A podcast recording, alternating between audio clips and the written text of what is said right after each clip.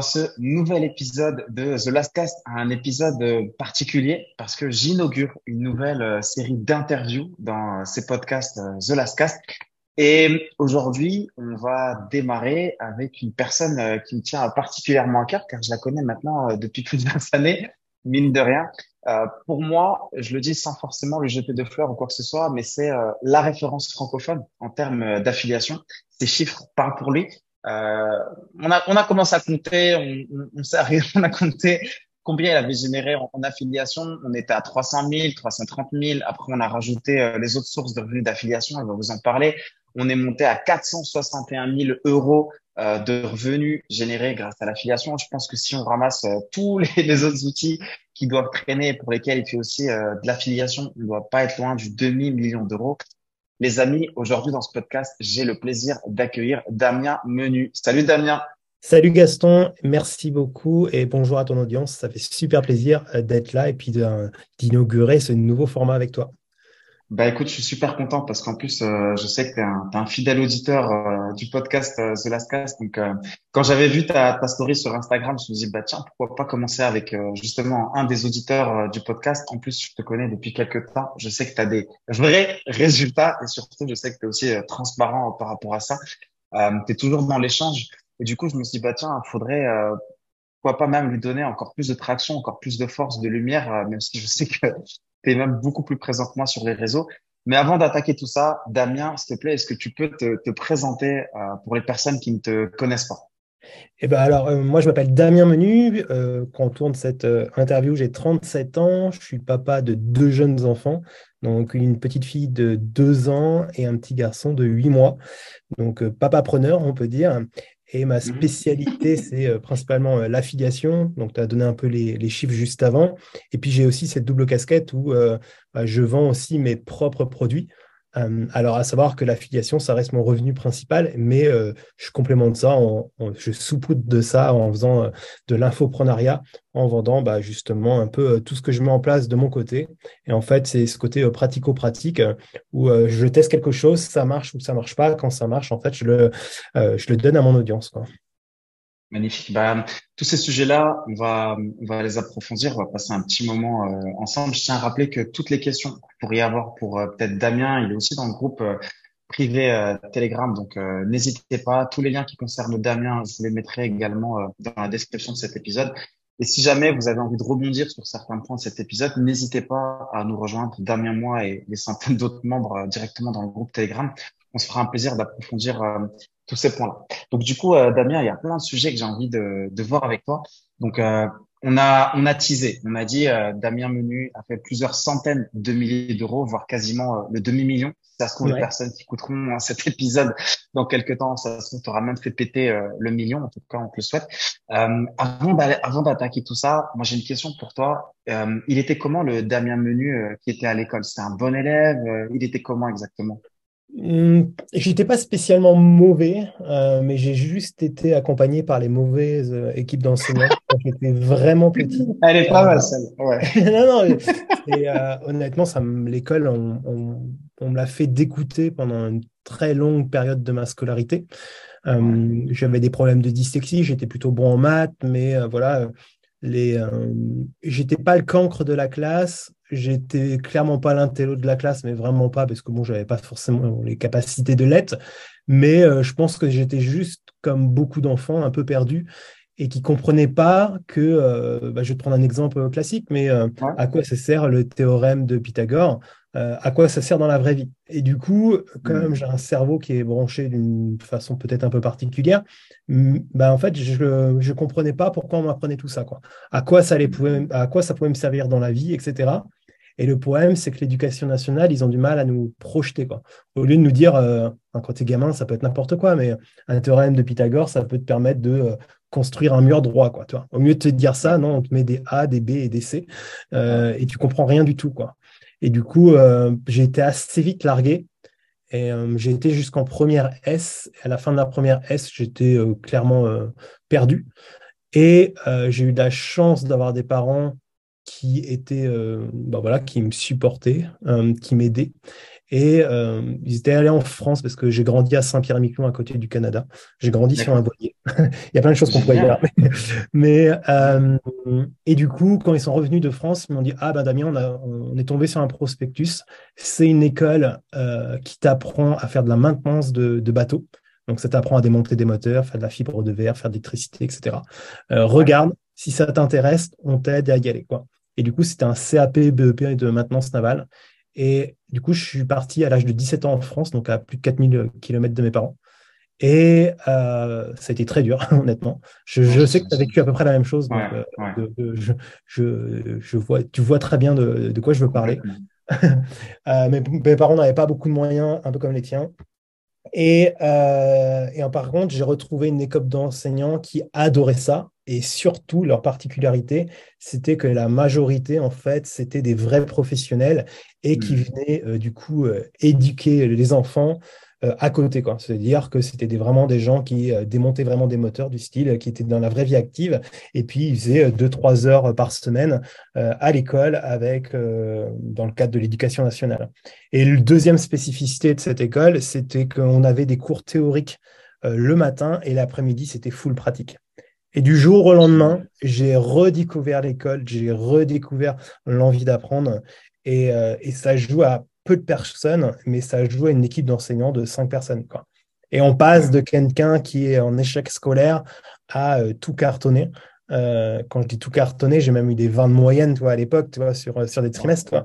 Donc, donc ça te redonne confiance en toi. Ouais, ça, te redonne, bah, déjà, ils ont confiance aux enfants, parce que clairement, à 17 ans, tu es un gamin encore. Et du coup, ça te, ça te rebooste à fond. Quoi. Et euh, donc, est-ce que j'ai été bon? Non, mais je pense que c'est en grosse partie euh, de la faute des enseignants. Quoi.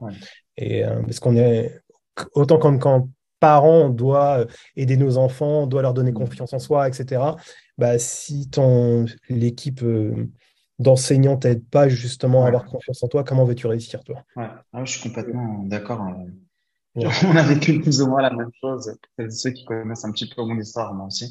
Donc, euh, j'entends parfaitement euh, ce que tu dis et je, le ressens. Et donc, du coup, j'accélère un petit peu. Donc, tu as ton diplôme, tu deviens ingénieur naval. Corrige-moi si je me, si je me trompe, alors, ça? Alors, euh, pour faire simple, du coup, j'ai fait un CAP BEP en un an. donc, j'étais en alternance, une semaine à l'école, une semaine en entreprise. Après, j'ai fait un bac pro. par contre, tout de suite, à la fin de mon bac pro, j'ai compris que euh, j'adorais ce métier-là, mais que euh, gratter des coques du bateau, faire euh, des peintures, etc. en extérieur, en plein hiver, et que je me projetais, quand j'aurais 40 ans, 50 ans, et gagner le SMIG, parce que c'est à peu près ça, c'était pas pour moi. Et du hmm. coup, j'ai fait une formation professionnelle pour devenir dessinateur projeteur. Donc, c'était vraiment l'utilisation de la 2D et de la 3D dans le domaine de l'architecture navale. Après, j'ai travaillé euh, dans différents cabinets d'architecture navale en tant que dessinateur. Et puis, au bout d'un moment, euh, euh, je suis parti un an en Australie pour principalement apprendre l'anglais. Il y en a beaucoup qui sont partis juste pour le voyage. Moi, j'étais parti pour le voyage, mais surtout pour apprendre l'anglais parce que je savais que c'était un. Voilà, si je voulais évoluer dans ma vie, c'était un essentiel. Hmm. Et du coup, euh, à la fin de cette année en Australie, j'ai été à Nantes passer mon diplôme d'architecte naval. Euh, et en fait, j'ai pu rentrer euh, dans ce cursus qui est un bac plus 6, juste parce que j'avais une expérience professionnelle assez forte et j'ai été recommandé par tous mes anciens patrons. Quoi. Et du coup, j'ai fait entre guillemets bac pro et directement bac plus 6. Quoi. Alors, c'était très très dur, hein, sur, ça dépend les matières, mais euh, surtout les maths, ça, a été, ça a été très très dur, mais du coup j'ai été diplômé. Et, euh, et après j'ai travaillé dans le pétrole. D'accord. Et donc, si c'est pas indiscret, ton, ton, premier salaire quand tu démarres après après toutes ces études, c'est on tourne aux environs de, de combien à peu près? Alors, ça, ça dépend. Euh, en, en, tant qu'architecte naval, moi, j'étais à peu près à. Alors, c'est un, un, monde un, un, peu particulier, euh, ce que j'ai fait en tant que euh, ben, j'étais dans le pétrole et en fait j'étais rapidement expat et, et du coup c'est un monde un peu particulier. Du coup j'avais un petit net, mais chaque jour que je voyageais et je voyageais énormément, je gagnais 100 euros de plus sur ma paye. Ah ce qui est énorme, hein. mais c'est un monde particulier et, euh, et intensif. J'ai jamais travaillé autant de ma vie quoi, mais c'était passionnant quoi. Donc, je sais pas, je devais avoir un fixe de 2000 euros. mais par contre, comme je voyageais beaucoup, en fait, bah, ça allait vite, avec les primes. Quoi, Donc, du coup, la question, et après, on va, on va rentrer vraiment dans le vif du sujet de ces business en ligne. Je suis curieux de savoir à quel moment tu as un déclic, en fait. Comment ça se passe, ce déclic entre je suis salarié, je gagne quelques milliers d'euros. Je pense que c'est, c'est, même bien, tu vois, tu es à 2000, même beaucoup plus que ça avec les prix. Donc, j'imagine que tu montes à beaucoup plus que ça. Et à quel moment tu te dis, bah, c'est bon, fuck off tout ça, en fait, euh, j'arrête le truc et euh, je switch et je, je, me lance, en fait, euh, à mon compte pour tester et voir ce que ça, c'est quoi le déclic exactement? Alors, c'est un déclic qui a pris du temps et du coup, il faut que je te raconte l'histoire et ça va parler aux gens parce qu'on a vite l'impression qu'un business en ligne, ça se construit euh, rapidement. Mais souvent, en fait, on oublie le passé des gens. Quoi. Et le passé des gens, c'est ce qui construit euh, ton présent et puis ton futur. Et du coup, euh, quand j'étais dans le pétrole, quand je disais que je voyageais énormément, la dernière année dans, cette, dans, ce, dans ce domaine pétrolier, j'ai fait 52 voyages dans le monde. Houston, Singapour, la Norvège, etc. Donc des gros voyages. Et à ce moment-là, ce qui n'est plus le cas, mais je faisais beaucoup de sport. Et du coup, j'avais des amis qui me disaient ah, mais comment tu fais pour faire du sport alors que clairement, tu es à 200 à l'heure, etc. Et du coup, j'ai commencé à avoir un compte Instagram. Je sais pas, un style 2012, tu vois. Donc, ça, date, hein, il y a plus de 10 ans. Et euh, j'ai commencé à partager euh, quelques euh, voilà du lifestyle on va dire autour de euh, ce que je mangeais euh, ce que je voyais ce que etc etc et du coup à l'époque je crois qu'il y avait même pas de story je crois sur Instagram il y avait que des hmm. photos. Donc j'ai commencé comme ça. Et puis quand ça a vraiment commencé à s'accélérer le côté voyage j'ai un de mes potes qui m'a dit mais tu devrais te mettre sur YouTube parce que nous on a envie de voir ce que tu fais etc et du coup je pense qu'en 2013 j'ai plus exactement les dates mais j'ai ouvert ma chaîne YouTube et j'ai commencé à vlogger chose qui n'existait pas. Hein. Il y a dix ans, il n'y avait mmh. pas Casini mmh. et tout ça. Clair. et euh, je sais pas, euh, j'ai fait une centaine de vidéos comme ça.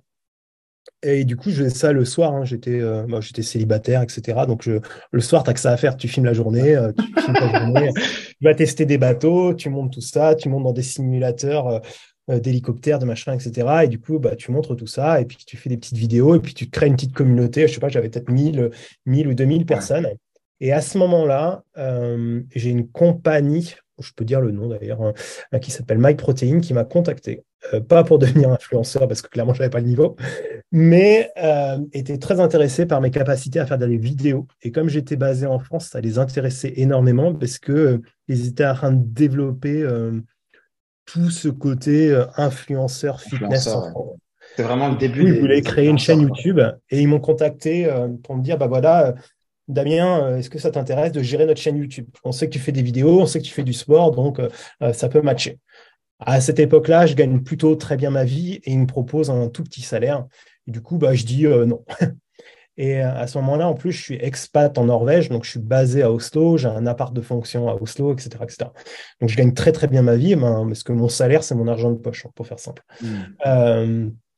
et puis, trois, quatre mois après, il y a la crise pétrolière et moi, j'étais dans le côté plutôt euh, recherche sismique, donc pour savoir où euh, sont les nappes de pétrole, etc. Et quand il y a des crises dans le pétrole, des, compagnies comme Total, etc., la, la première coupe budgétaire qu'ils font, c'est justement arrêter ces cartographies du sol. Et du coup, dans ma boîte, on nous donne des gros chèques pour partir. Et en fait, je sens aussi que je vais beaucoup moins voyager. Et moi, ce qui c'est le plus kiffé dans ce travail-là, c'est de voyager. Et du coup, euh, bah, j'accepte le chèque et puis je commence à un tout petit contrat. Hein. je crois que j'étais payé, je euh, je sais pas, un SMIG. Et euh, par contre, j'avais négocié un an de contrat. Donc j'avais un an de contrat avec cette entreprise de compléments alimentaires mmh. et pour faire de la photo et de la vidéo. C'est comme ça que ça a commencé.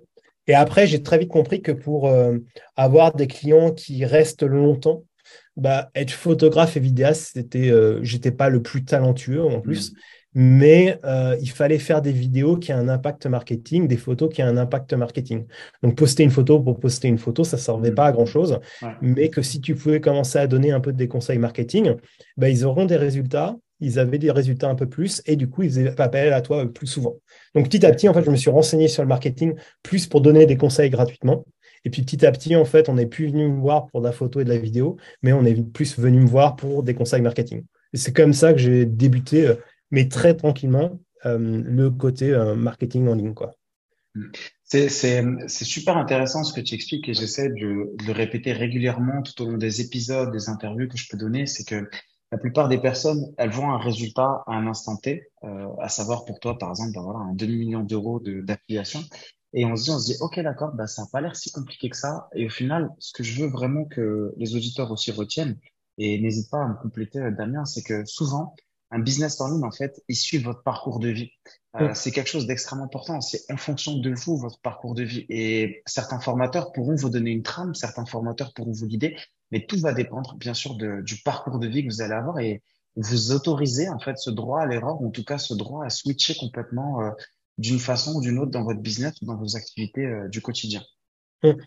Ouais, et puis il faut faire ça avec le cœur, surtout au début, honnêtement, quand tu n'as pas de résultat, si tu fais pas un truc un peu qui te passionne un minimum, euh, bah, ça va être compliqué quoi, de, traverser, tu sais, la longue traversée du désert. Parce que oui, on va tous connaître une success story d'un gars qui est, arrivé il y a deux mois et puis au bout de deux mois, il gagne super bien sa vie. Euh, un gars ou une fille d'ailleurs. Mais euh, la réalité, c'est que c'est une extrême minorité.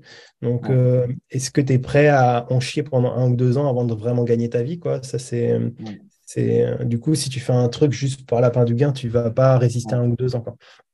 Ça, c'est évident. Donc, du coup, ouais, donc, du coup, donc, toi, tu te spécialises en marketing, tu te passionnes pour ça, tu découvres euh, vraiment une nouvelle passion sur le sujet. Comment t'en viens à découvrir l'affiliation? Et est-ce que tu peux nous expliquer, bah, peut-être pour ceux et ceux qui découvrent aussi euh, cette thématique des business et de l'affiliation, qu'est-ce que c'est pour toi euh, l'affiliation? Alors, l'affiliation, c'est un apporteur d'affaires, hein, pour faire très simple dans la vraie vie. Euh, en gros, tu ramènes un client à quelqu'un et en fait, tu es payé par euh, soit un pourcentage, soit un fixe, mais euh, du coup, tu es payé, c'est ce qu'on appelle une commission. Ça peut être, euh, je sais pas, ça peut être 3 euros comme 10 000 euros, quoi. Ça dépend de plein de mmh. choses, mais du produit que tu mets en avant. Donc ça, c'est pour la, la, version la plus simple. Et en ligne, comment ça se passe? C'est généralement, tu tu, as un lien qui un lien traqué. Donc, on sait que c'est le lien, par exemple, de, Gaston. Une personne clique sur le lien de Gaston et se retrouve à acheter un produit. Du coup, euh, ben, on sait que la vente vient de Gaston. Donc, euh, toi, tu vas toucher une commission. Donc, ça, c'est pour faire euh, le côté le, plus simple. Mais voilà, pour, voilà, pour faire simple dans la vraie vie, ça s'appelle un apporteur d'affaires, hein, c'est tout. sauf que, vu qu'on est en ligne, on, est, on a des termes un peu plus spécifiques, marketing d'affiliation, etc. etc. C'est aussi simple que ça. Et moi, je l'ai découvert complètement par hasard. Euh, il y a un moment, du coup, quand je disais qu'on me contactait de plus en plus pour le marketing, euh, euh, en fait, j'ai eu la possibilité d'accompagner deux, trois personnes. Et je pense que c'est à peu près là qu'on s'est connus. et il y a un moment, j'avais trois clients et j'étais pas très aligné avec ça parce que j'avais l'impression d'être leur employé et que moi j'avais construit un voilà euh, j'avais construit mon business pour pas être un employé mais voilà pour avoir une certaine liberté. Et il y a un moment où euh, je suis un peu perdu dans tout ça. Je pars un mois en Bolivie en mode sac à dos etc euh, je viens de me faire larguer quelques mois avant hein, donc je suis ah ouais, ah, vraiment je suis à ramasser à la petite cuillère et ah comme dans nombreuses fois dans ma vie euh, bah, j'ai décidé de faire une grosse introspection. Bah, tu vas en Bolivie, euh, où je pensais euh, repartir sur des vlogs, des machins, etc., comme à la belle époque, pour relancer ce côté créatif. Et puis, je tourne la première vidéo, deuxième vidéo, et puis il n'y a plus de Wi-Fi. Il n'y a, jamais, de réseau, etc. Et je me dis, fuck, la caméra, je la laisse dans le fond du sac. Et puis, je, voilà, je me balade pendant un mois en Bolivie. Et en Bolivie, tu fais beaucoup, beaucoup de bus. Donc, euh, tu fais facilement du 5, 6, 8 heures de bus. Du coup, tu as le temps de penser. Quoi. Euh, et euh, là, je me dis, bon, l'accompagnement, c'est pas fait pour moi spécialement. Non pas que je sois pas bon, mais je veux une vraie liberté. Et je comprends aussi rapidement que avoir peu de clients, c'est de prendre des risques. Parce que si tu perds un ou deux clients quand tu en as trois, bah, d'un coup, tu n'as plus de quoi vivre. Quoi. Hmm. Et par chance, entre guillemets, ces deux, trois clients, ils avaient commencé à utiliser ClickFunnels avec moi. Et à cette époque, je ne sais pas ce qui m'est passé par la tête. Euh, quand on a commencé euh, quasiment, euh, je sais pas, un an plus tôt, je leur ai donné mon lien d'affiliation. Mais pendant une année complète, je me suis jamais reconnecté à ClickFunnels côté affiliation. Et quand je reviens de Bolivie, je coupe mes deux contrats. il m'en reste qu'un et honnêtement, il faut que je paye mon loyer. Donc, je suis en train de faire les fonds de tiroir pour savoir comment je vais payer. Et là, j'ai un éclair de génie et je me dis, attends, est-ce que j'ai sur ClickFunnels, j'aurais pas des sous? Et là, je vois que j'ai 1000 dollars. Et là, je me dis, mais attends, je me suis fait 1000 dollars en automatique euh, et que c'est complètement indolore aussi pour les gens parce qu'ils utilisent vraiment. Et je me dis, mais attends, si je fais, euh, bah, si je fais, si j'ai 10 personnes de plus, qu'est-ce que ça fait? Et en fait, je commence euh, en octobre, je peux, même te donner la date, c'est le 3 octobre 2018, où je crée un nouveau profil Facebook et, et je me lance en mode, allez, go, je me lance à fond dans l'affiliation. Et je comprends que pour avoir un maximum d'affiliés, bah, j'ai juste à aider un maximum de personnes à utiliser gratuitement ClickFunnels, ben, que moi j'aide gratuitement à utiliser ClickFunnels. Et je commence euh, comme ça petit à petit. Et euh, voilà, je pars de zéro, zéro audience, sans rien, mais euh, je sais que ça peut marcher. C'est tout. Alors, juste deux choses, parce que pendant que, pendant que tu, tu nous expliquais en Bolivie, euh, tu fait une vanne, mais je pense que tu l'as pas entendu. Je vais quand même juste la corriger, parce que je t'ai dit, je t'ai dit, ouais, t'es parti en Bolivie, t'as fumé des herbes là-bas. Moi, je suis pas trop du style à fumer ni rien. Donc, euh... non, mais c'est pour ça que, je la rectifie, parce que peut-être il y a des gens, ils vont écouter le podcast, ils vont dire, ouais, pour lui, c'est normal et tout, il a pas, il a pas contredit ni rien. Donc, ça, je, je rectifie le truc. Euh, après, effectivement, tu as mentionné aussi un truc, euh, l'affiliation ClickFunnels est extrêmement puissant. Euh, on va revenir dessus là tout de suite, mais là, je crois que tu es monté à combien? Tu as dépassé les 130 000 dollars, euh, je crois, d'affiliation sur. Euh, Alors ce matin, on a regardé, j'ai regardé ce matin pour toi pour faire des calculs euh, ouais. d'apothicaire. Je suis à 133 000 dollars ou quelque ah chose comme ça sacré apothicaire. Hein. non, mais ça fait des mois et des mois que je me connecte plus euh, pour plein de raisons, mais euh, du coup, c'est pas ma priorité en fait. Donc, euh, c'est des, des bons résiduels, on va pas se cacher. Mais voilà, comme je suis pas focus du tout dessus, c'est vrai que bah, ça tombe, mais je regarde pas la somme cumulée. Même aujourd'hui, Alors, voilà. Juste, excuse-moi, je vais préciser le contexte parce que je pense qu'il y en a plein qui connaissent pas en fait le, le programme d'affiliation de ClickFunnels.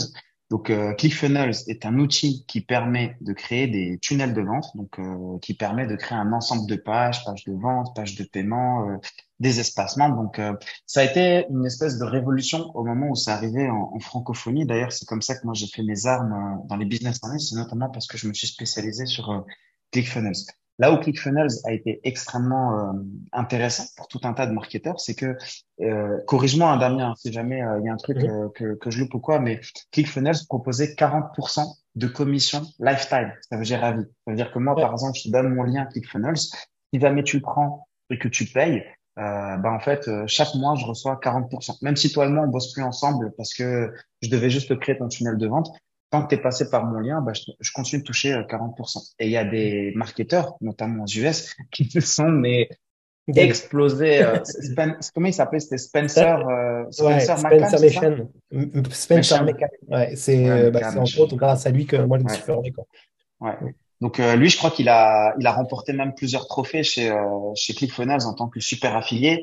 Bah, il a gagné tout comme un club, mais en mode affilié. Quoi. Ouais. Ouais. Je ne sais pas combien, combien il, a, il avait déjà communiqué sur ses revenus en affiliation ou pas, mais euh, le mec est une machine. C'est juste euh, une machine euh, par rapport à ça. Ça m'étonnerait pas qu'il ait fait euh, plus que le million en fait. Euh, juste oh, largement, largement, largement. Mmh. Donc, du coup, c'est vrai que pour des personnes comme Damien, moi, comme d'autres encore en, en francophonie, c'est quelque chose qui était assez intéressant parce que on promotionnait ClickFunnels. Alors bien sûr déjà parce qu'on l'utilisait nous-mêmes pour nos business et après on va vous expliquer pourquoi on parle au passé. Euh, et donc effectivement, ça tout cumulé, ça nous a permis de générer euh, énormément en termes d'affiliation. Aujourd'hui, moi personnellement, je ne promeux plus euh, ClickFunnels parce que je l'utilise plus. Je trouve qu'il est un peu obsolète, même s'ils ont mis à jour euh, un ClickFunnels 2.0. Je leur en veux beaucoup aussi parce qu'ils ont triché sur certaines règles euh, d'affiliation. je sais pas Damien ce que tu en penses, mais il y a eu beaucoup de trucs qui étaient un petit peu bizarres. Sans dire de gros gros mots, mais ils, ils ont bien enflé quoi les affiliés quoi. Et je pense que d'ailleurs, on parle de Spencer qui était le top affilié. Je pense qu'il doit l'avoir, il doit bien avoir les boules aussi, tu vois. Donc, euh, ah, ouais, parce qu'ils ils ont fait une promesse en fait. Hein. Ils ont dit que c'était lifetime, donc c'est censé être à vie. Un jour, en ils fait, ont pour faire simple, ils, sont, ils ont mis à jour. Euh, du coup, ils ont lancé une V2 de ClickFunnels et en fait, ils ont fait disparaître tous les liens qui avaient, par exemple, voilà, euh, je sais pas, imaginons que Gaston était mon affilié, mon filleul plutôt. Euh, il utilisait ClickFunnels V1 et puis bah, forcément, on lui propose la V2, donc il passe sur la V2 euh, entre guillemets naturellement et ben, en tant qu'affilié, parce qu'il est passé sur la V2, euh, je touche plus mes commissions. Et, euh, mais bon, on en a, il y en a plein des, des stories comme ça récemment. Là, euh, les programmes d'affiliation changent et, et voilà, il faut, ça fait partie du jeu. Et voilà. Ça, ça nous a pas empêché de faire des sommes à six chiffres. Euh, Ça a aussi rabattu les cartes, on va dire, pour les pour les nouveaux entrants et ceux qui n'arrêtent pas de, de chialer à dire ouais, mais vous, vous avez connu l'époque dorée, aujourd'hui il y a plus d'opportunités ou quoi que ce soit. Ça en est notamment une. Hein. Typiquement, toutes les cartes sont repadues sur euh, ClickFunnels 2.0. Mais moi, si j'ai arrêté d'utiliser ClickFunnels et donc le promouvoir, il y avait ça, mais il y a effectivement le fait que aujourd'hui, pour moi, il est plus du tout adapté en fait au business en ligne au moment où on enregistre cet épisode.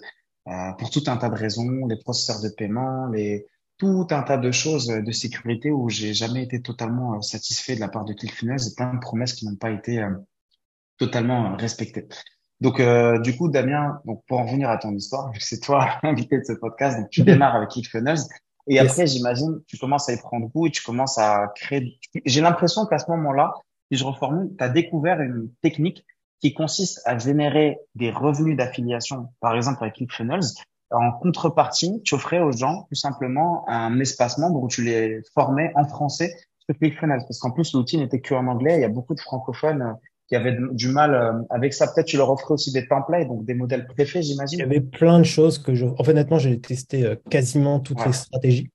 Et en fait, euh, ma stratégie principale, du coup, j'avais compris que ça servait à rien que j'aide des gens qui étaient déjà chez ClickFunnels, mais il fallait que je recrute des gens, des vrais débutants. Et ça, je pense que c'est un positionnement euh, mmh. qui est un peu particulier, mais du coup, euh, c'était d'aider les débutants à maîtriser cet outil informatique, cet outil marketing. Donc ça, je l'ai compris. Et en plus, comme il y avait la barrière de la langue, mais que c'était la top référence et qu'à cette époque-là, euh, honnêtement, dans le monde francophone, euh, on va dire 80% des infopreneurs utilisaient ClickFunnels. Donc, un débutant qui arrive, il savait qu'il devait, entre guillemets, dans la tête, pour euh, lancer un business en ligne, devait utiliser ClickFunnels. Mais la, plupart des gens ne parlent pas forcément super bien anglais. Et du coup, ben, il y a un petit gars, on était quelques-uns, pas, nombreux, mais à aider justement à, passer cette barrière de la langue. Et euh, assez rapidement, dans l'esprit ClickFunnels, parce que moi, j'avais même été contacté, euh, je crois que toi aussi, euh, par les développeurs de ClickFunnels, etc.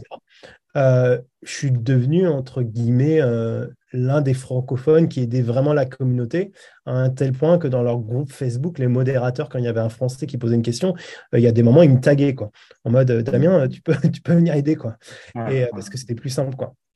Donc, la euh, communauté, la communauté, elle s'est beaucoup faite en francophonie grâce à ces apporteurs d'affaires. C'est vraiment une vraie stratégie euh, pour toute personne qui a un SaaS ou qui veut intégrer une communauté dans laquelle il n'a pas créé de contenu, dans laquelle ils veulent pas mettre de pub.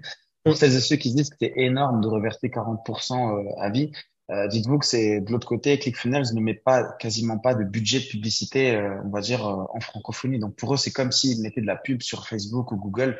Sauf que là, ils passent directement par des personnes qui ont des communautés, qui vont éduquer leur communauté, qui vont prendre du temps. En fait, ce que ClickFunnels paye, c'est le temps que Damien a passé à former sa communauté, à créer du contenu en fait euh, pour euh, sa communauté ou même pour d'autres personnes qui avaient peut-être déjà ClickFunnels mais qui se posaient euh, certaines questions.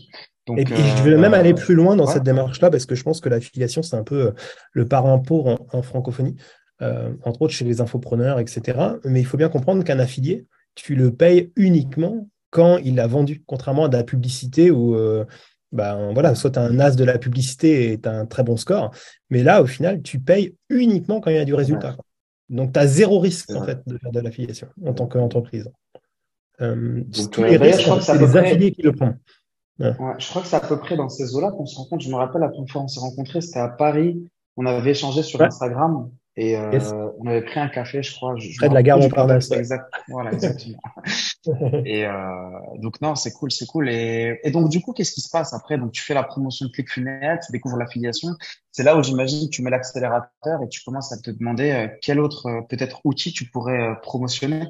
En fait, en fait, mon but après à ce moment-là, c'est de trouver plutôt des produits complémentaires à ClickFunnels et pas concurrents. Parce que je comprends aussi que mon personnel branding, tu ne peux pas proposer 36 euh, solutions identiques. Euh, parce que sinon, bah, voilà, euh, attends, Damien, tu me dis que ce logiciel est là, il est top, mais tu as ce logiciel qui fait quasiment la même chose et il est top aussi. Quoi. Et donc, ça, je comprends aussi qu'il faut un positionnement assez affirmé, même si ça mm. peut te faire perdre à première vue en fait des opportunités de commission. Mais voilà, l'important c'est que dans la tête des gens, tu deviennes ce monsieur qui peut vraiment t'aider, ou cette dame d'ailleurs. et après, tu recherches plutôt des petits produits complémentaires. Alors ça peut être des euh, infoproduits, des formations, des livres, euh, honnêtement, des livres du style euh, Comment se faire des amis à l'ère du numérique. J'en ai vendu des centaines, toi. Bon, après, ou même, centimes, même, ou même des outils complémentaires comme Active Campaign. Je sais qu'à un moment, tu poussais pas mal. Active moi, Campaign aussi. aussi. Ouais, parce que ClickFunnels n'avait pas de système de gestion de mail et du coup, ils avaient besoin d'Active Campaign. Donc, donc il y a plein, il y a TubeBuddy, il y a Quaderno, il y en a plein en fait des outils complémentaires qu'ont besoin un infopreneur. Quoi. Et peut-être que ces euh, outils-là, pardon Damien, peut-être ces outils-là, parmi ceux qui écoutent ce podcast, il y en a plein que vous connaissez pas. Et c'est encore une fois ça le rôle aussi de Damien. Parce qu'il y en a beaucoup, ils vont penser que Damien se contente juste d'envoyer son lien à droite à gauche et euh, Inch'Allah, ça fait des, ça ramène des ventes, mais c'est pas ça. C'est quel contenu est-ce que Damien va créer pour t'expliquer, par exemple, comment brancher euh, Active Campaign avec euh, ClickFunnels et derrière, il va te mettre dans la description, bah tiens, si tu veux tester Active Campaign et ClickFunnels, voilà mes liens partenaires. D'ailleurs, même ClickFunnels, hein, ils sont ils sont pas mal revenus sur leur euh, sur leur système d'affiliation. Je crois qu'à un moment ils étaient à 20% et après il y avait un système de niveau. Tu faisais du 20, 25, tu pouvais monter à 30% euh, d'affiliation à vie, si je dis pas de bêtises, euh, sur Active Campaign, c'est ça? Ils ont fait ils ont, honnêtement, ils ont fait tellement de changements que c'est très compliqué de suivre. C'est sûr que ça intéresse l'audience surtout, mais, euh, mais, mais, en gros, ils ont voulu euh, séparer euh, les débutants en affiliation et entre guillemets les gens qui ont un peu plus d'audience. Et du coup, les débutants, ils, ils, leur ont dit, bah voilà, vous aurez que 20%. Tant que vous ne vendez pas, je crois que c'était 5 licences ClickFunnels, et après vous débloquez 30%, et puis si vous en vendez, je ne sais plus, 10, 10 de plus des licences, vous passez à 40%. Voilà. Mais bon. Euh, ça, monte à, ça monte à 30 en, en platinum, je crois, ou en gold. Ouais, comme ça. Mais effectivement, c'est particulier. Des choix très particuliers qui ont été faits. Et je pense que c'est un peu là-dedans qu'ils se sont un peu perdus, en fait. Mmh, mmh. Euh, et du coup, qui ont laissé progressivement, en fait, apparaître euh, la concurrence. Je pense qu'entre autres, c'est la mauvaise gestion du programme d'affiliation à mon sens. Hein. Et, et, donc, du coup, pour, euh, pour avancer, après toi, tu as eu un, un, énorme switch aussi, euh, parce qu'à un moment, tu as commencé à promotionner euh, System.io, c'est ça? Ouais.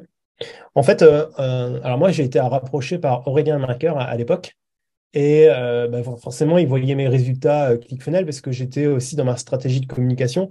je pars, j'ai toujours partagé mes résultats. en fait, il y en a beaucoup qui font de l'affiliation, il y en a certainement plein qui gagnent plus que moi aussi. Euh, mais par contre, des gens qui communiquent ouvertement sur combien ils gagnent, etc., il n'y en a pas beaucoup. Alors en octobre, en 2018, il n'y avait personne. Euh, maintenant, ça se fait beaucoup plus.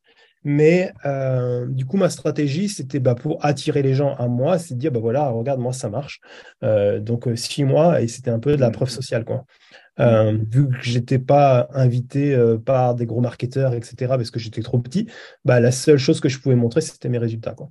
Euh, et du coup, Aurélien Macker me contacte à un moment, il me dit, bah voilà, j'ai lancé System.io il y a quelques années, je crois un ou deux ans avant.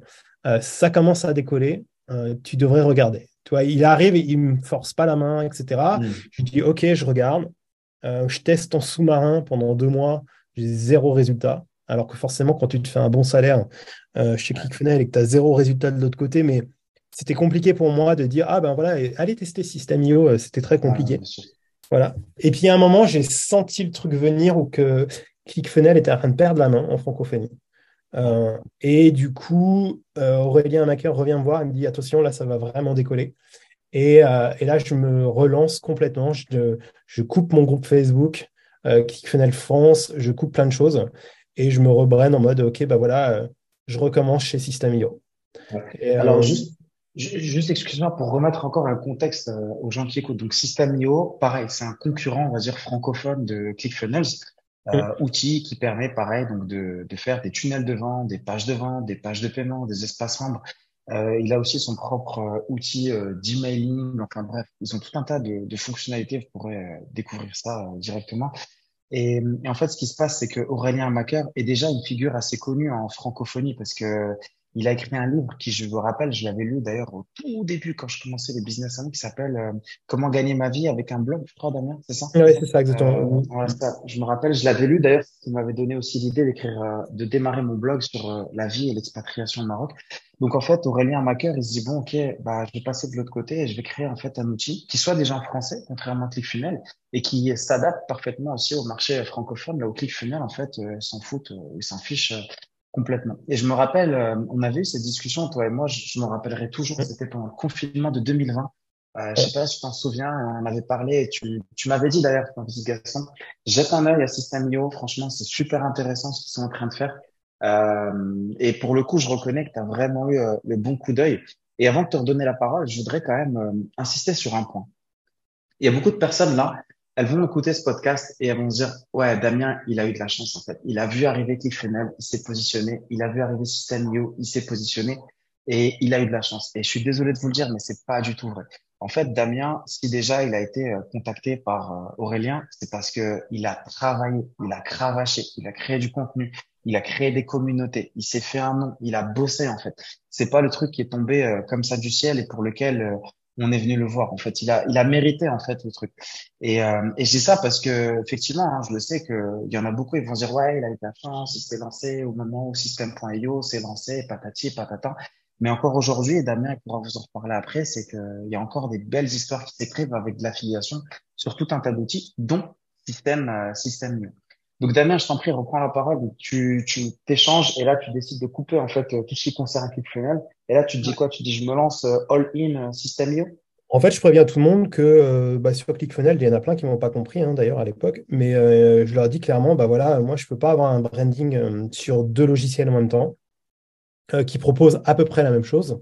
Euh, pour faire simple aussi, pour ceux qui connaissent pas ces logiciels, System.io, il est arrivé un peu comme euh, Free dans, dans, dans, la téléphonie mobile. Ah, c'est pas mal. Euh, et, euh, et, ça, c'est important. Et de se dire, OK, par contre, je vais gagner beaucoup moins par client, parce qu'à l'époque, en plus, maintenant, ils sont à 50% de commission, mais à l'époque, c'était 40% de commission.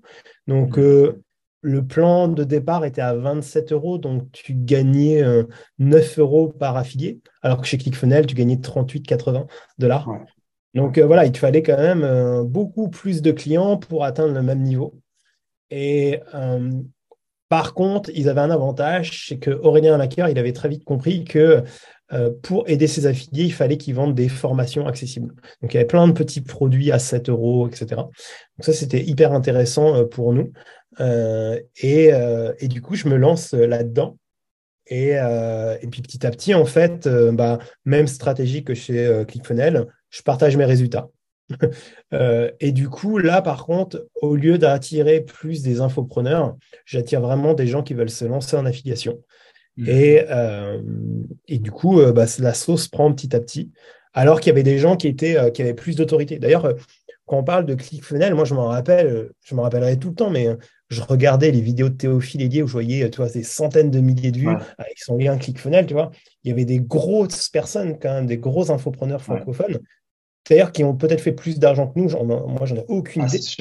Mais euh, en fait, ils n'en parlaient pas du tout. C'était juste un lien dans leur bio, etc.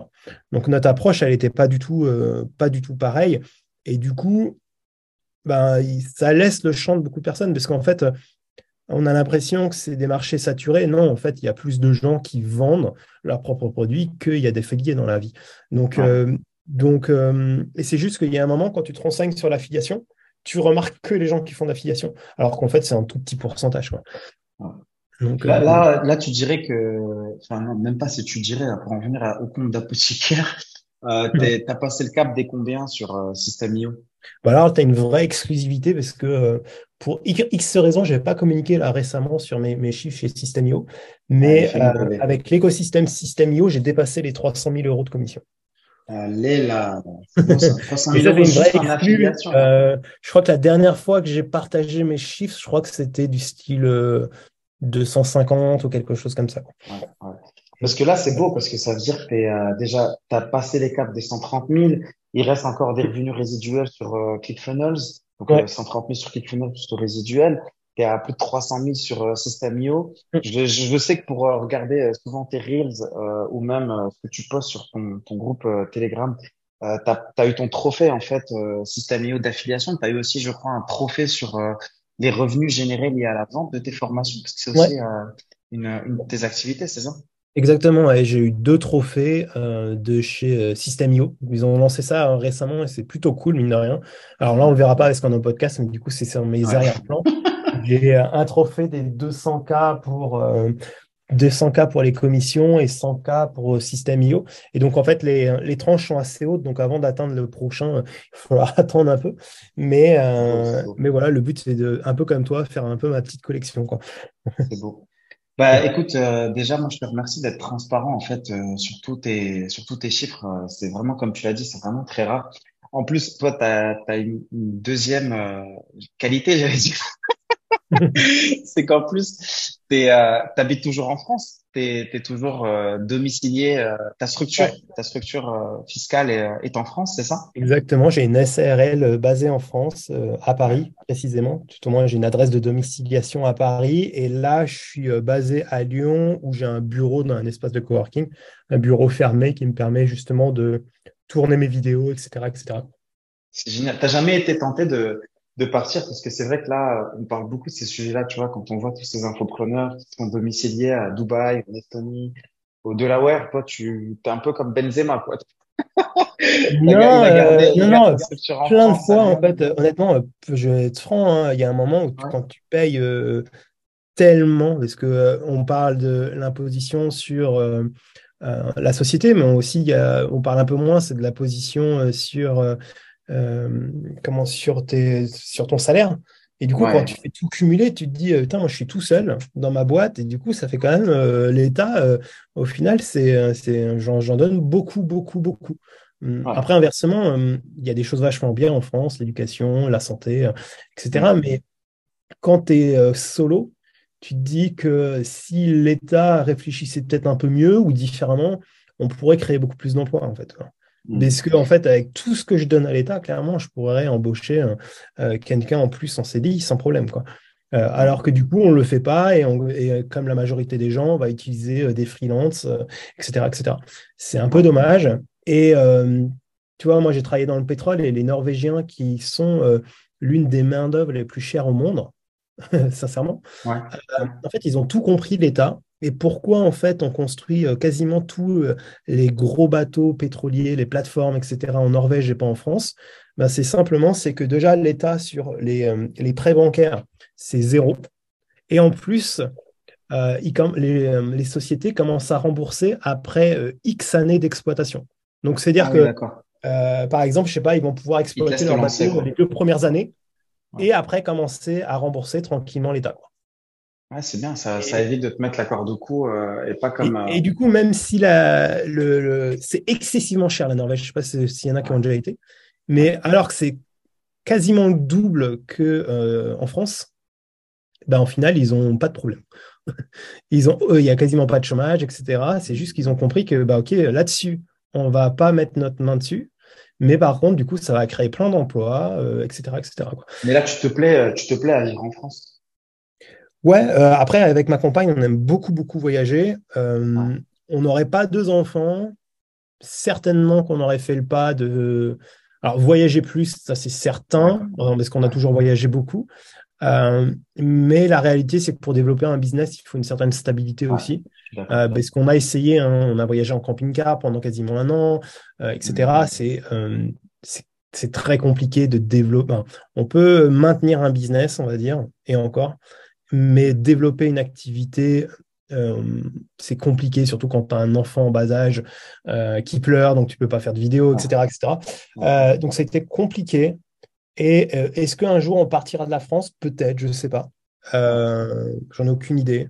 Je pense qu'il y a Ouais, pardon, parce que tu vois, en fait, c'est ça le truc aussi, c'est un mythe, en fait, qui revient souvent, et c'est ce que je dis aux gens, contrairement à ce que la plupart des marketeurs vous disent, ouais, tu vas devenir libre financièrement, tu n'auras plus besoin de travailler, tu auras ci, tu auras ça. Mais vous le voyez, Damien, avec les chiffres qu'il fait, bah, il a un bureau d'ailleurs. Hein. Il ne pas de chez lui ou quoi que ce soit. Il va au bureau, il continue de charbonner, il continue de travailler. On va, on va revenir un peu sur la vie de famille euh, juste après. C'est fou comme le temps passe vite. Mais euh, j'ai une question parce que juste pour finir sur ce sujet en fait de la France, donc ta structure en France, on a parlé un peu de la fiscalité. J'ai une autre question pour toi par rapport à ça. C'est euh, est-ce que tu as l'impression ou pas d'ailleurs que le regard des gens, il a un peu changé depuis que tu communiques sur tes chiffres? Parce que, mine de rien, je te suis sur Instagram, je vois les reels que tu fais. Tu vois, peut-être que là, tu as aussi des proches qui peut-être finiront par euh, écouter un jour peut-être ce podcast et ils vont se dire, ils vont se dire, waouh, mais c'est ouf, Damien, je pensais pas qu'il faisait autant d'argent et tout. Est-ce que ça t'a, t'as déjà eu des soucis à cause de ça? Est-ce que, au contraire, non, ça a rien changé? Alors moi, j'ai eu des, plutôt des gens qui, euh, que j'ai perdu un tout petit peu de vue, euh, pour plein de raisons, hein, c'est la vie aussi. Euh, et, du coup, c'est les premières personnes à revenir me voir. Ah, j'ai envie de lancer mon business en ligne, etc. Hmm. Et, en fait, tu sais directement que c'est pas pour la bonne raison qu'ils te voir. C'est juste parce qu'ils ont envie d'avoir les mêmes résultats que toi et que en fait, tu sais très bien qu'ils sont pas prêts à mettre les efforts, toi.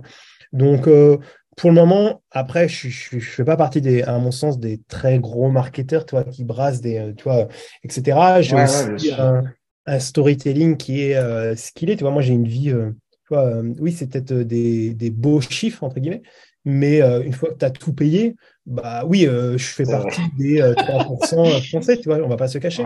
Mais je suis très loin d'être en mesure de payer une Ferrari, quoi. donc, donc voilà. Est-ce que ah, ma vie n'a pas énormément changé au final, toi mmh.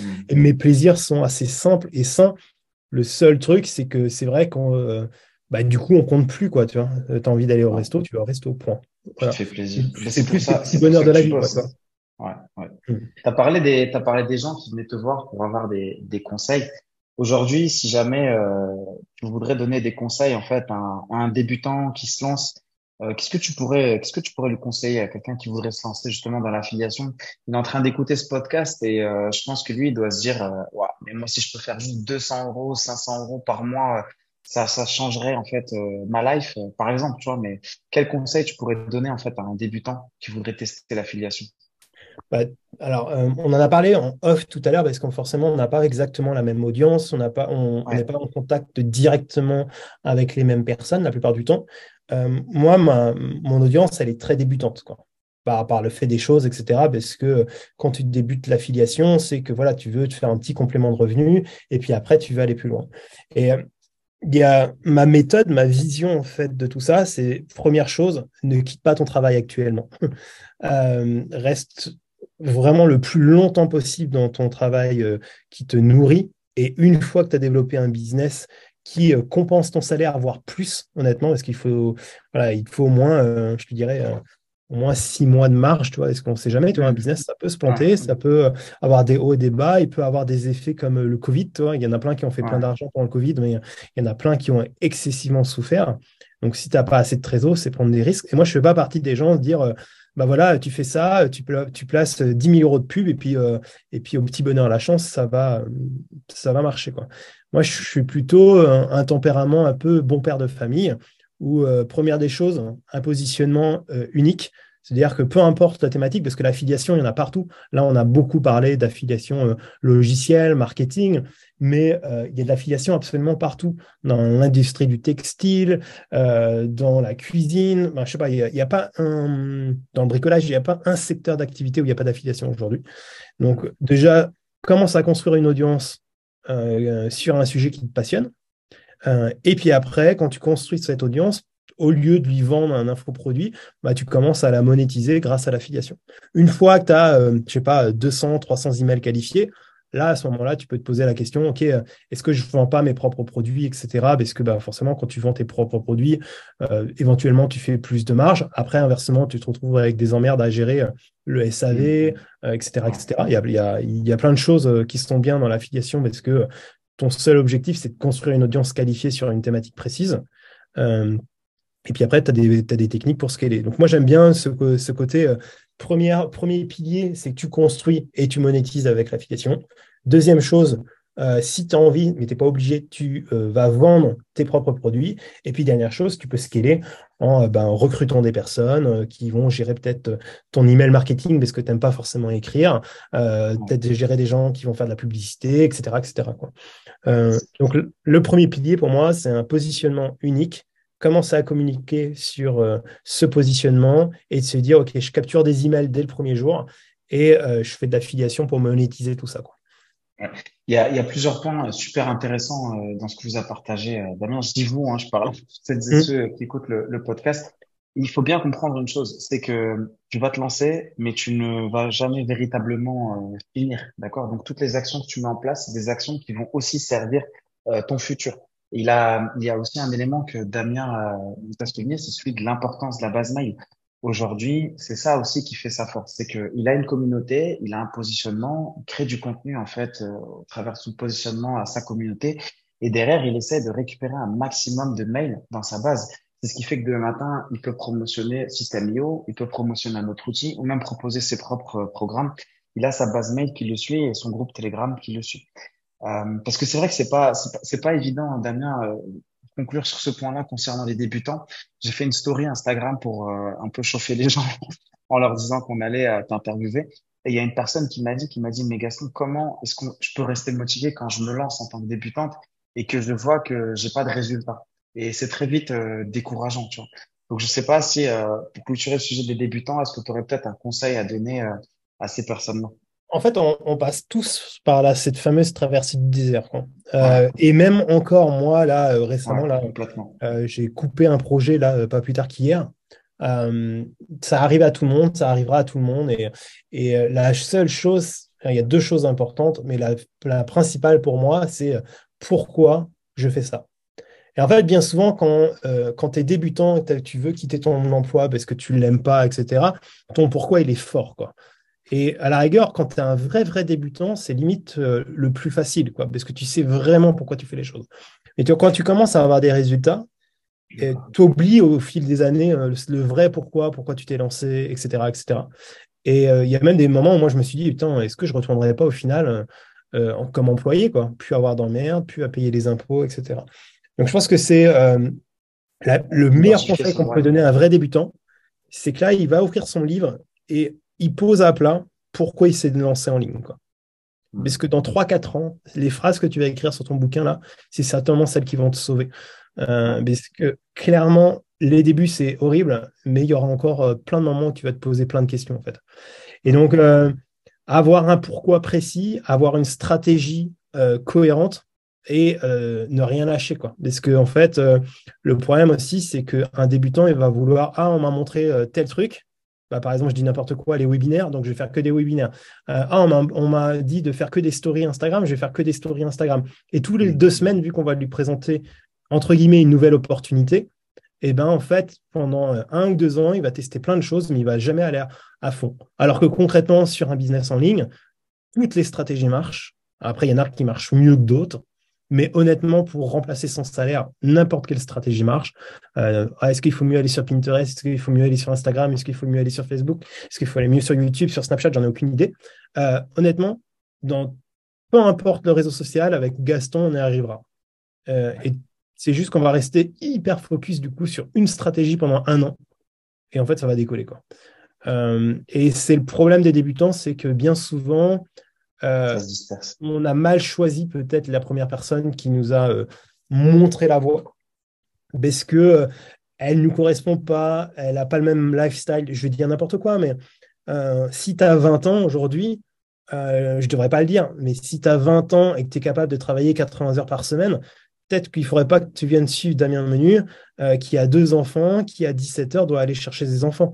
Du coup, je n'ai pas du tout les mêmes stratégies que si j'avais 20 ans et plein de, et, plein de temps.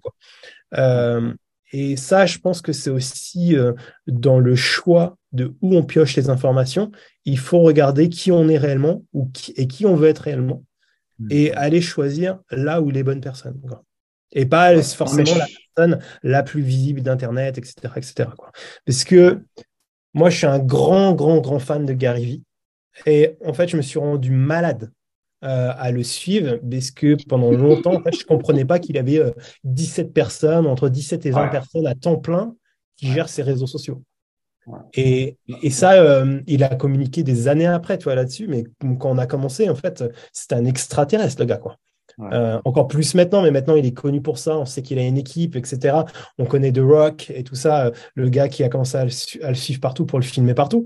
Mais euh, quand il a commencé, moi j'étais débutant et quand tu vois cette exposition et cette force de frappe qu'il a, tu te dis merde, alors comment je fais moi?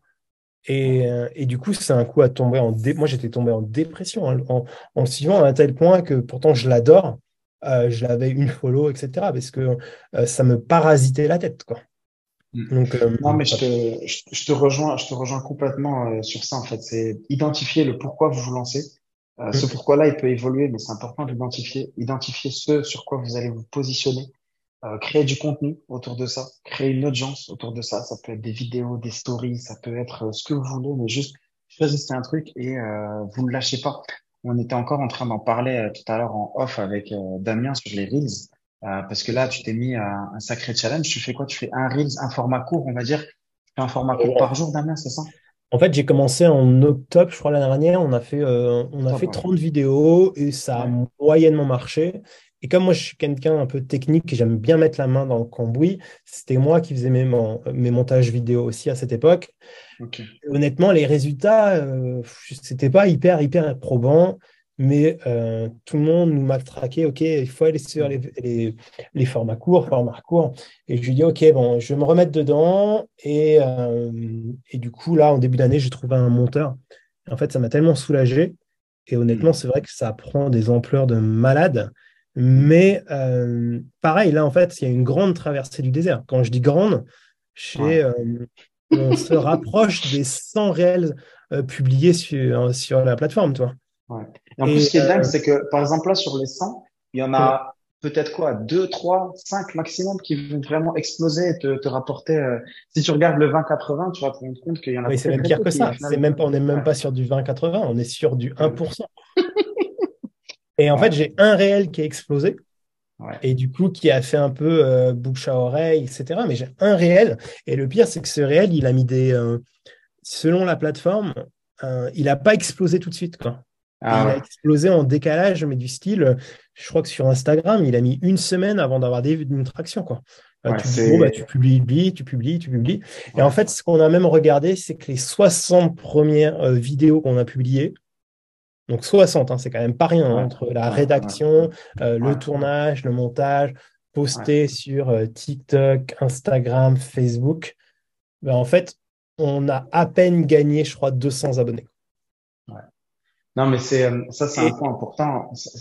Pardon, Damien, juste pour synthétiser pour les auditeurs. Donc, les formats courts, les reels, les shorts sur euh, YouTube, les formats euh, TikTok.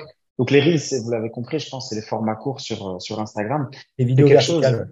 ouais, les vidéos verticales, ça, ça, cartonne. Après, effectivement, comme il a dit Damien, il faut pas lâcher l'affaire. Il faut pas lâcher l'affaire. C'est-à-dire que tu vas en faire une, deux, trois, quatre, cinq, et ainsi de suite. Peut-être ça va être la 99e qui va exploser si abandonné à la 50e, à la 80e, bah, ça sert à rien.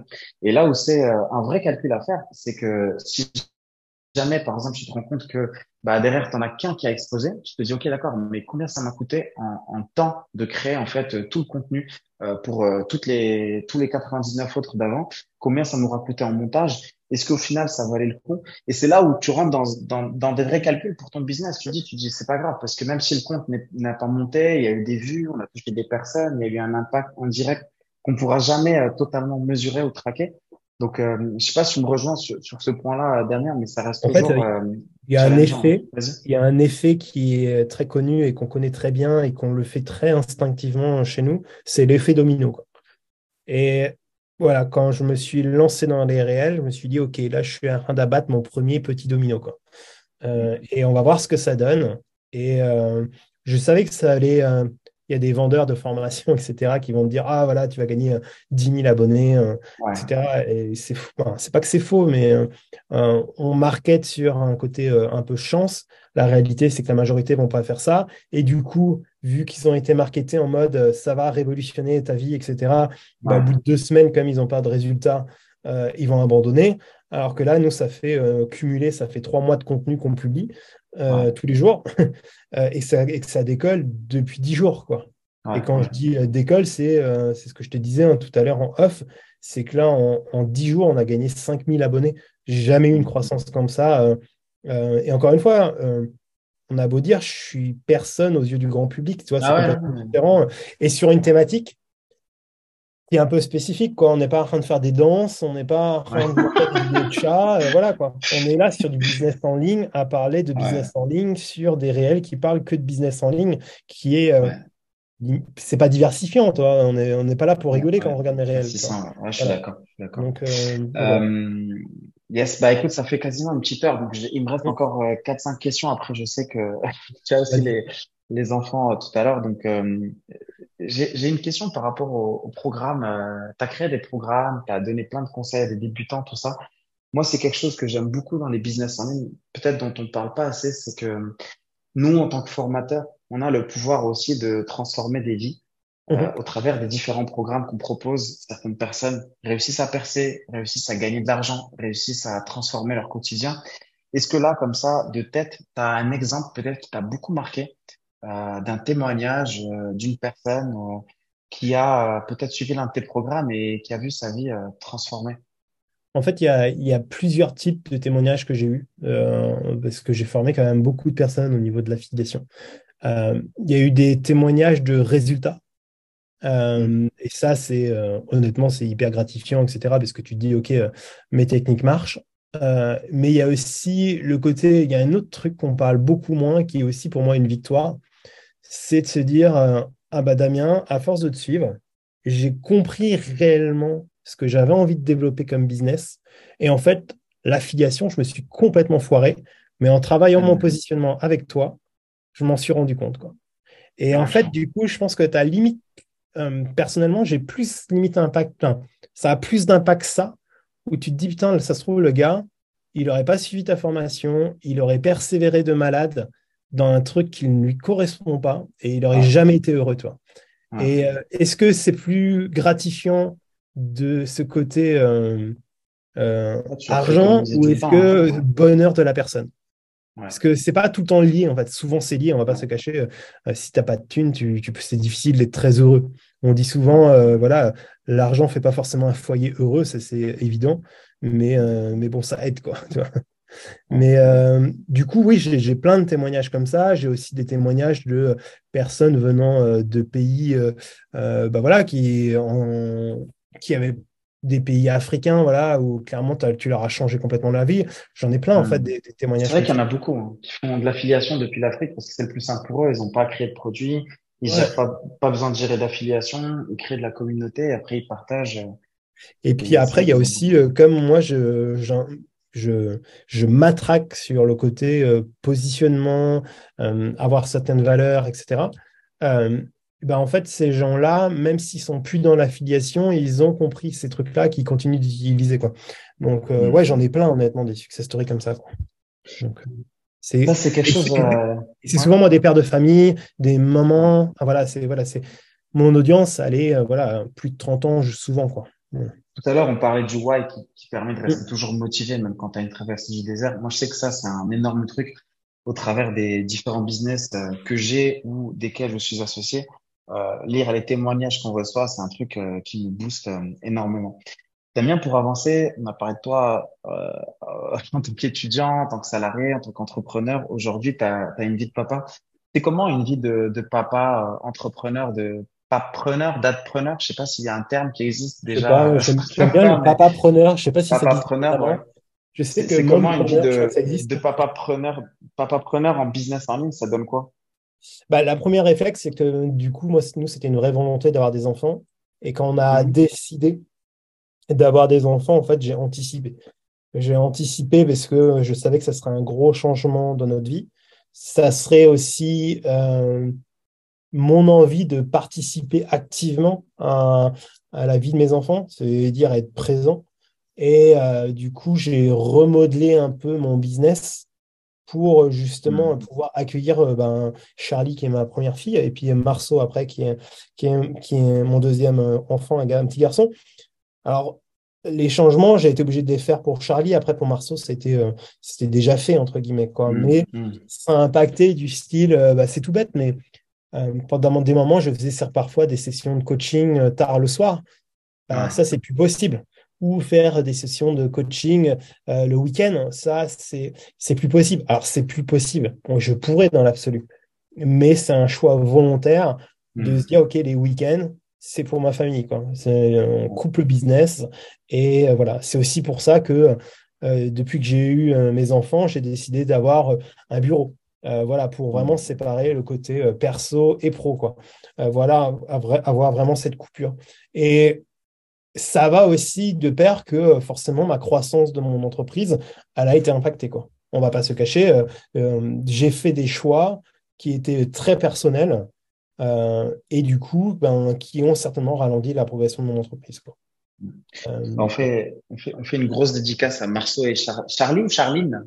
Charlie, comme ah, Charlie, si. Dans quelques années, elles écoutent ce ils écoutent ce podcast, on leur fait une grosse dédicace à, lui et à elle. Euh, non, mais c'est intéressant. C'est vrai que cette notion de se dire que tu, tu c'est même pas des horaires de salarié, c'est juste que tu dis bon à 17 heures j'ai envie d'être, euh, de récupérer mes enfants à l'école, j'ai pas envie de déléguer ça à quelqu'un, euh, j'ai envie d'être avec eux à l'heure du goûter, j'ai envie de faire, euh, j'ai envie d'être totalement avec eux le week-end. Et je pense que tu as raison, l'idée de splitter l'endroit où tu vis et l'endroit où tu travailles. je pense que même pour toi, d'un point de vue immersion et concentration, je pense que c'est, c'est un vrai plus quoi. Ouais, ouais, non, c'est clair que c'est un, c'est un énorme plus d'avoir un bureau. Alors, c'est des frais, hein, euh, mais euh, ouais, il y a plein de côtés positifs d'avoir euh, un vrai espace. Quoi. Je sais qu'il y en a qui font des espaces chez eux, mais il y a cette côté vraiment coupure physique. tu vas au boulot, tu écoutes ton podcast, toi, etc. Et mm. franchement, voilà, ça, ça, fait une vraie séparation physique. Quoi. Et tu vois, j'ai souvent ce débat-là avec des amis entrepreneurs et je te, je te pose la question. Comment est-ce que tu penses pouvoir euh, transmettre ça euh, à tes enfants? Alors, euh, je vais préciser ma question. C'est, tu sais, souvent, tu entends des marketeurs qui te disent, ouais, il faut pas être salarié, il faut quitter la rat race, il faut quitter la matrice. c'est l'entrepreneuriat, le business en ligne. Ne vends pas ton temps contre de l'argent. et à l'inverse, des fois, j'ai, je le vois hein, avec certains infopreneurs, entrepreneurs du web, qui n'ont jamais eu de parcours, on va dire, salarié. J'ai pas l'impression qu'il y ait une bonne ou une mauvaise école, mais j'ai l'impression que souvent, quand ils ont fait de l'entreprise, ils arrivent peut-être mieux à avoir certaines notions, tu vois, par exemple de TVA, de fiscalité, de, de marge, de, de bénéfices, d'investissement. Euh, pour moi, j'ai l'impression que tout ça, c'est sous tout un, toute une réflexion. Est-ce que toi, tu t'es déjà posé cette question-là avec euh, avec ta chérie, de te dire, ok, bah, quelle éducation on voudrait donner à nos enfants par rapport à ça? Ou alors, est-ce qu'au contraire, je te dis, on, vit, on verra bien au fur et à mesure euh, ce que ça donne? Ben, déjà, moi, je pense que euh, j'ai pas de jugement. Déjà, moi, je suis, un, peu un cas particulier, mais il faut bien comprendre que j'ai quitté le salariat, non pas parce que j'étais malheureux. Quoi. Euh, hmm. C'est juste qu'il y avait une belle opportunité et je sentais que euh, la société où j'étais, ça allait dans une direction et, et ça a été confirmé hein, pour le coup. Est-ce qu'il y a eu des gros licenciements après, etc. Mais euh, j'ai fait le bon choix à ce moment-là avec un peu de chance. mais tu vois, j'étais pas dégoûté du salariat. donc déjà, je pense que ça, ça, ça, ça impacte forcément. Et je pense que le rôle des parents, en tout cas ma vision, c'est d'accompagner les rêves de tes enfants quoi, et, que tes enfants fassent leur propre expérience. C'est-à-dire que si honnêtement, euh, je sais pas, moi, ça se trouve, mon enfant, il voudra être plombier, moi, ça me va très bien s'il s'éclate dedans. Je vois pas pourquoi je serais en mesure de le juger parce que moi, j'ai décidé de monter ma boîte. J'ai aucun problème avec ça. Euh, et l'importance pour moi, le rôle d'un parent, c'est de comprendre le choix de l'enfant et de le soutenir comme il peut. C'est-à-dire qu'il y a des moments où il fera peut-être des choix que tu ne comprends pas, mais euh, bah, essayer d'avoir ce dialogue ultra positif, de comprendre pourquoi ce choix et d'essayer d'accompagner du mieux possible. Euh, voilà. Hmm. Euh, donc c'est plutôt comme ça notre vision, à savoir que ma compagne, elle est auto-entrepreneur, donc on est, on est tous les deux un peu dans le... Voilà, on est, on est nos propres patrons. On sait aussi que hmm. c'est énormément de stress. Hein. Il y a aussi voilà, des problématiques pour avoir des appartements, loués. Bah, il y a plein de choses en fait. C'est pas parce que tu que. Donc il n'y a pas que du positif d'être son propre patron. Hein. Il y a plein de trucs positifs, honnêtement, on va pas se cacher, mais euh, il y a plein d'emmerdes qu'on n'a pas quand on est salarié. Quoi. Ben, quand on est salarié, euh, euh, à 17h le soir, tu penses plus à ton business. et, et c'est pas grave si ton patron il a des clients tu vois, qui est rageux. Quoi. Bah non, là, c'est toi qui as des clients rageux éventuellement. Mais voilà, donc il n'y a pas Après, on est très tôt, hein. nos enfants, ils sont tellement jeunes que tu vois. On... tu grandis avec eux aussi dans ta dimension. on, va grandir. Ça se trouve, ce que je te dis là, euh, dans 3-4 ans, ça sera autre chose. J'en ai aucune idée, tu vois, c'est tout nouveau hein, pour nous. Donc, euh, voilà. Ok, ok. Bah, écoute, euh, on arrive vers la fin de ce, podcast. Donc, deux, trois petites questions rapidement. La première, c'est est-ce qu'il y a quelque chose que tu as lu et qui t'a vachement impacté? Pas forcément quelle est la lecture que tu as le plus préférée, mais je sais pas, est-ce qu'il y a un extrait, est-ce qu'il y a une notion que tu as découvert dans un livre? Moi, j'adore les livres. Euh, et c'est vrai que souvent, les gens, je leur dis, je leur dis, mais est-ce que tu as lu tel ou tel livre? Et pour eux, ils, ont, ils sont toujours à la quête de la pépite, de le truc et tout. Et je leur dis, je leur dis, mais juste l'idée, lire, je sais pas, un livre par mois, un livre par trimestre si tu veux, mais tout est dans les livres. Et du coup, je sais pas, je te pose la question, est-ce que toi, il y a quelque chose peut-être que tu as lu qui t'a particulièrement euh, marqué? En fait, il y, a, beaucoup, beaucoup, beaucoup de choses qui m'ont servi dans mon business. Et euh, déjà, c'est d'apprendre à communiquer avec les autres, ce qui n'est pas inné chez moi. Je suis pas quelqu'un, je suis plutôt quelqu'un de réservé qui reste sur lui. Donc, c'est pas évident. De que il y a pas mal de lectures autour de ça.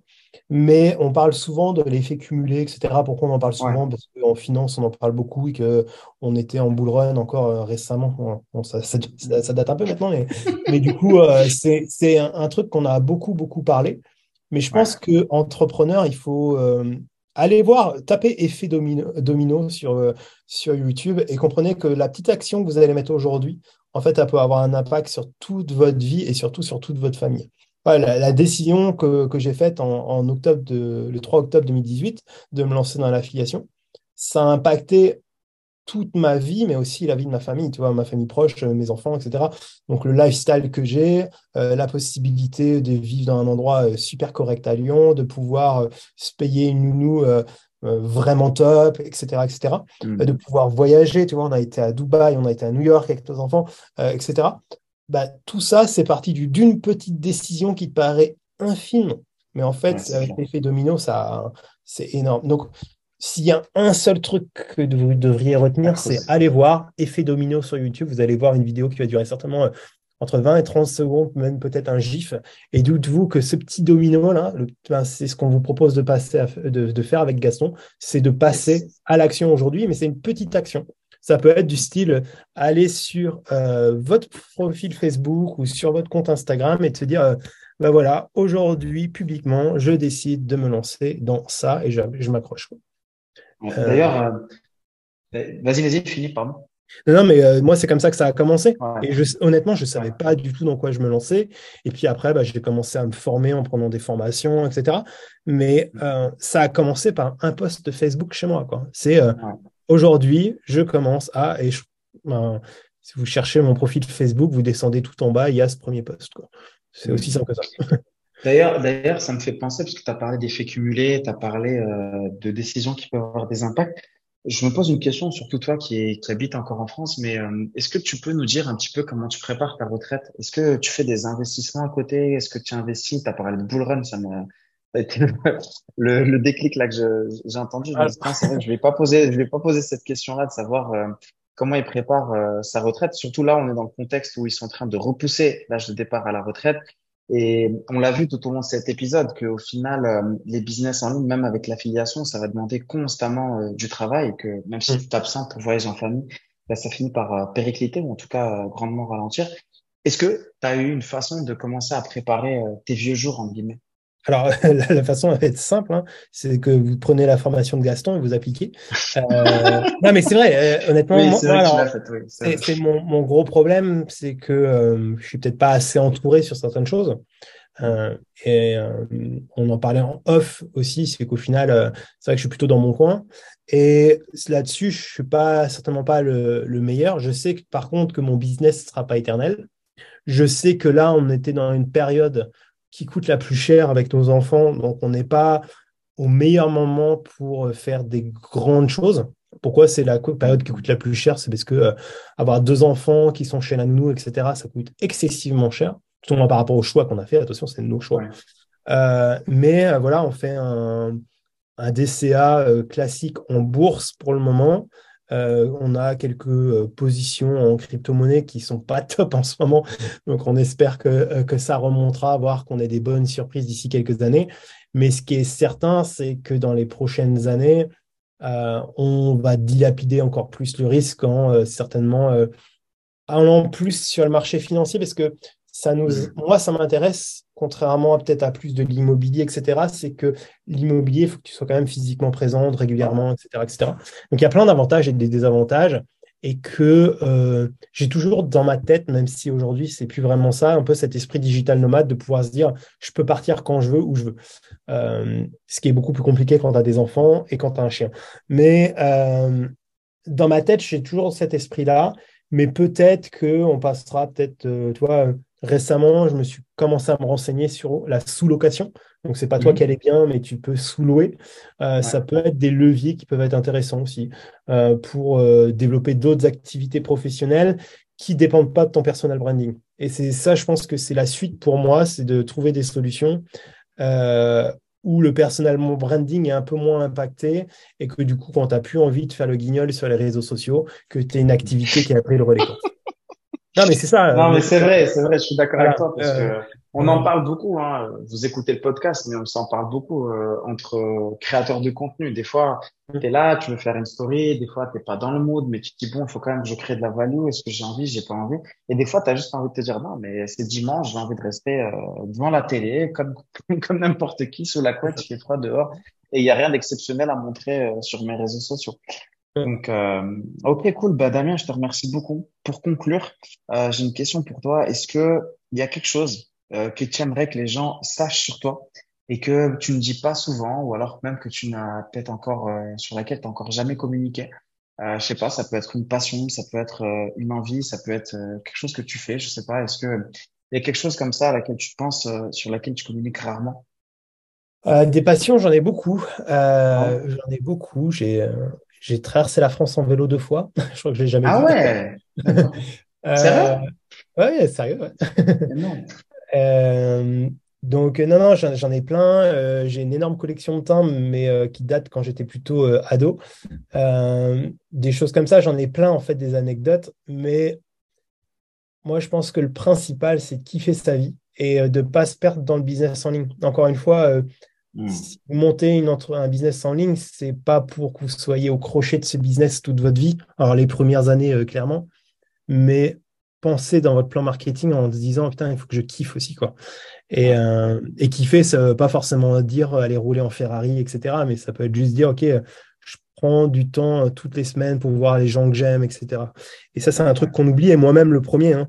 moi, je suis un accro au boulot et j'ai de la chance d'avoir une compagne qui me dit Hé, vas-y, euh, décroche de ton téléphone, décroche de ton ordi et, euh, profite de la vie. Et surtout, moi, je le vois encore plus, euh, c'est qu'avec mes enfants, ça, quand, surtout quand ils sont gamins, ça grandit à une vitesse. Mais, et du coup, c'est dommage de se priver de tout ça. et, du coup, profitez de ça. Et dans votre business plan, prévoyez du temps pour vous et vos proches. Quoi. Surtout. Voilà, Damien, je te remercie énormément euh, pour, euh, pour cette interview, pour ton temps, pour ce podcast, pour toute la valeur que tu as pu partager. Je tiens à rappeler à toutes celles et ceux qui nous écoutent que si jamais vous avez des questions, il y a un groupe Telegram euh, que, qui existe, qui est là pour échanger, parce qu'effectivement, après, ça ouvre des boucles. Damien est déjà dedans. Il y aura aussi tous les liens euh, dont on a pu parler, ou même les liens de, de Damien directement euh, Damien, il est sur mon, il est sur mon groupe et moi je suis sur le sien. Donc euh, venez dans l'un ou dans l'autre, vous êtes bienvenus dans les deux. Euh, donc voilà, Damien. Bah écoute, je te remercie beaucoup, Damien, et puis je te dis bah, à très bientôt. Eh ben merci beaucoup. À plus tout le monde et bah, super échange comme d'habitude. Donc merci beaucoup de m'avoir accueilli. Ciao ciao.